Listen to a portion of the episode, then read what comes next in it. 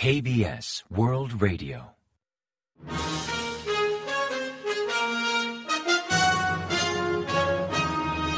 Informativo de KBS World Radio. Bienvenidos un día más al informativo de KBS World Radio. Les habla Javier Castañeda y tras el saludo les avanzamos los principales titulares del día 16 de enero. Emiratos Árabes Unidos invertirá 30.000 millones de dólares en Corea del Sur. Corea estrecha vínculos con Emiratos Árabes Unidos en el sector defensa confirman que los dos surcoreanos a bordo del avión nepalí eran padre e hijo. Acusan de robar secretos industriales a ex empleados de filial de Samsung.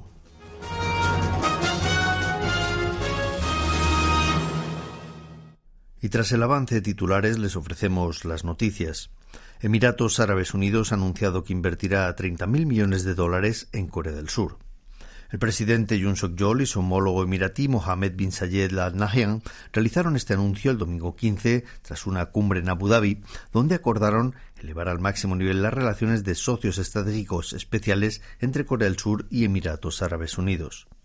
El mandatario surcoreano mostró su satisfacción al poder visitar Abu Dhabi en su primer viaje al exterior de 2023 y también por mantener tan constructiva conversación con el presidente de Emiratos Árabes Unidos para impulsar la cooperación en sectores clave como energía, inversiones, industria de defensa y otras industrias de futuro como salud y cultura.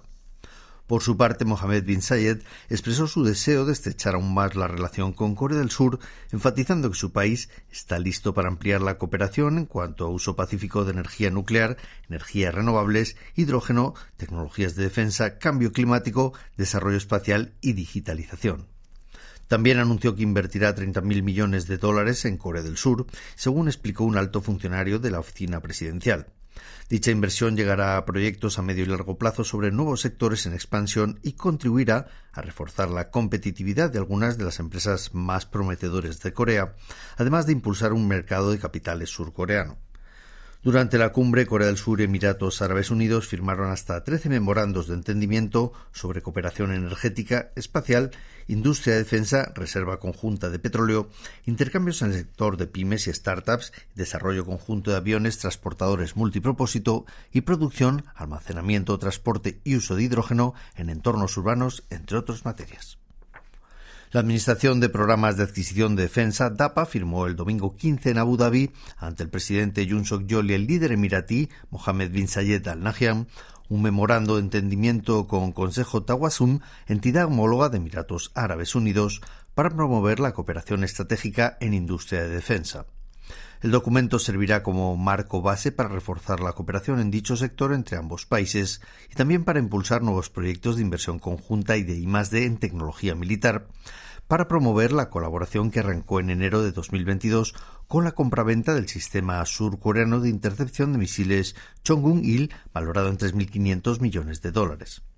Al respecto, DAPA explicó que el memorando de entendimiento contribuirá a impulsar sustancialmente la cooperación bilateral del sector dentro de la relación que Corea y Emiratos Árabes Unidos mantienen como socios estratégicos especiales. Según informan los dos surcoreanos que viajaban a bordo del avión que se estrelló en Nepal el domingo, eran padre e hijo. La Asociación Civil de Nepal publicó una lista con los 68 pasajeros en Twitter el día 15 hora local, donde figuran 53 nepalíes y 15 extranjeros, entre los cuales hay dos coreanos de apellido Yu, identificados como un hombre de 45 años y su hijo de 15 años. Tras conocerse el incidente el día 16, el Gobierno celebró una reunión para valorar contramedidas donde el Ministerio de Exteriores compartió la información disponible con otros ministerios o entidades vinculadas y también analizaron la situación del operativo de rescate del Gobierno de Nepal.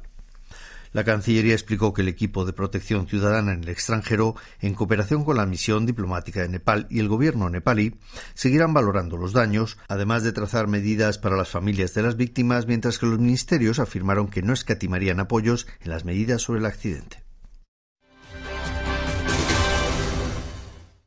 Cinco investigadores ex empleados de SEMES, filial de Samsung Electrónica, están siendo juzgados ante el Tribunal Regional de Suwon por robo de secretos industriales.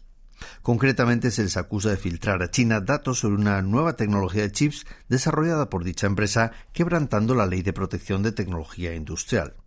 Se sospecha que tras renunciar a sus puestos en SEMES en el año 2019, fundaron una empresa de fabricación de semiconductores y por canales ilícitos obtuvieron los planos del sistema de limpieza de chips con material supercítrico creado por dicha filial de Samsung, que sirve para limpiar obleas con dióxido de carbono a alta presión y temperatura.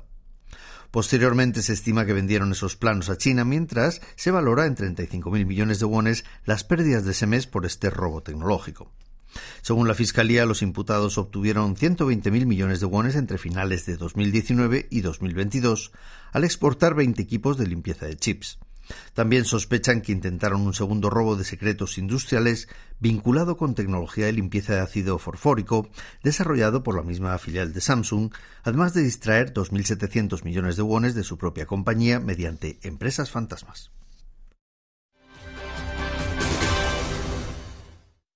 John Kisok, a cargo del equipo de medidas especiales contra COVID-19 y líder del Comité Asesor sobre Enfermedades Infectocontagiosas de Corea, afirma que la situación en el país es estable y que ha pasado lo peor de la séptima ola, dato que otorga luz verde a suprimir la obligatoriedad de usar mascarillas en interiores. El lunes 16 explicó que el repunte estacional ya empieza a remitir y descartó posibles aumentos en breve, aunque retiren la mascarilla en espacios cerrados. Su pronóstico se basa en el volumen de contagios, que disminuyó un 27% entre la primera y la segunda semana de enero, mientras que el número de muertes por coronavirus bajó un 11% y el de enfermos graves un 17%. En cuanto a la obligación de usar mascarilla en interiores, explicó que pasar de obligación a recomendación no tendrá mucha incidencia y por tanto modificarán las pautas antes o después de Año Nuevo Lunar. El lunes 16 de enero, Corea del Sur reportó 14.144 casos, incluyendo 64 importados, un 64% de los cuales fue detectado entre viajeros procedentes de China. El número de enfermos graves pasó de 499 a 510 pacientes y el domingo 35 personas fallecieron por coronavirus, elevando el total acumulado de muertes a 32.984 personas, dato que sitúa la mortandad por coronavirus en Corea del Sur en un 0,11%. Según datos del registro civil, la población surcoreana continúa a la baja y en 2022 remitió por tercer año consecutivo, mientras que el volumen de hogares unipersonales se aproxima a 10 millones. En base a los datos hasta 31 de diciembre de 2022, el Ministerio del Interior confirmó que 51.439.038 habitantes figuraban en registro civil, un 0,39% menos que el año anterior.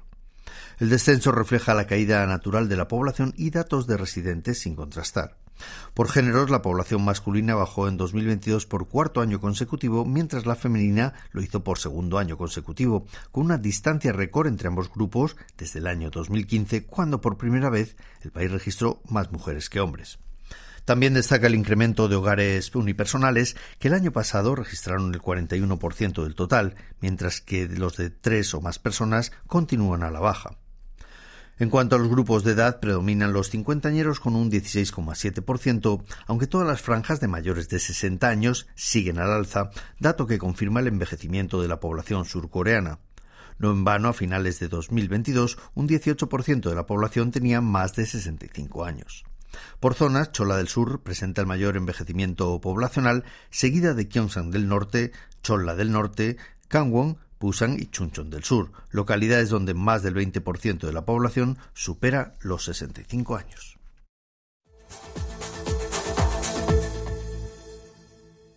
Y ahora pasamos a ofrecerles el pronóstico del tiempo. Para el martes 17 se espera un día nublado con nieve nocturna en Seúl y alrededores y también en Chuncheon en Gangwon, aunque con precipitaciones de apenas 0,1 centímetro.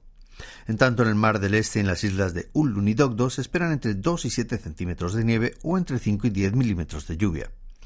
La temperatura oscilará entre menos 14 grados centígrados y menos 2 grados en la mañana y entre 1 bajo cero y 7 grados centígrados por la tarde, entre 1 y 5 unidades menos que el lunes.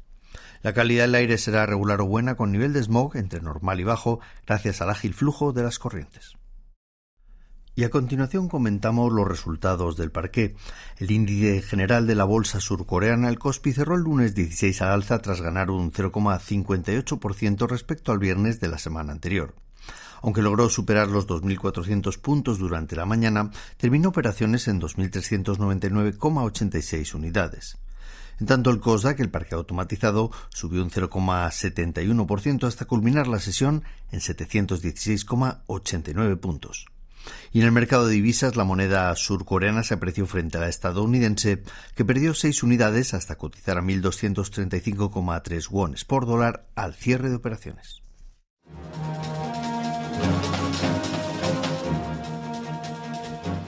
Y hasta aquí el informativo de hoy. Gracias por acompañarnos y sigan en la sintonía de KBS World Radio.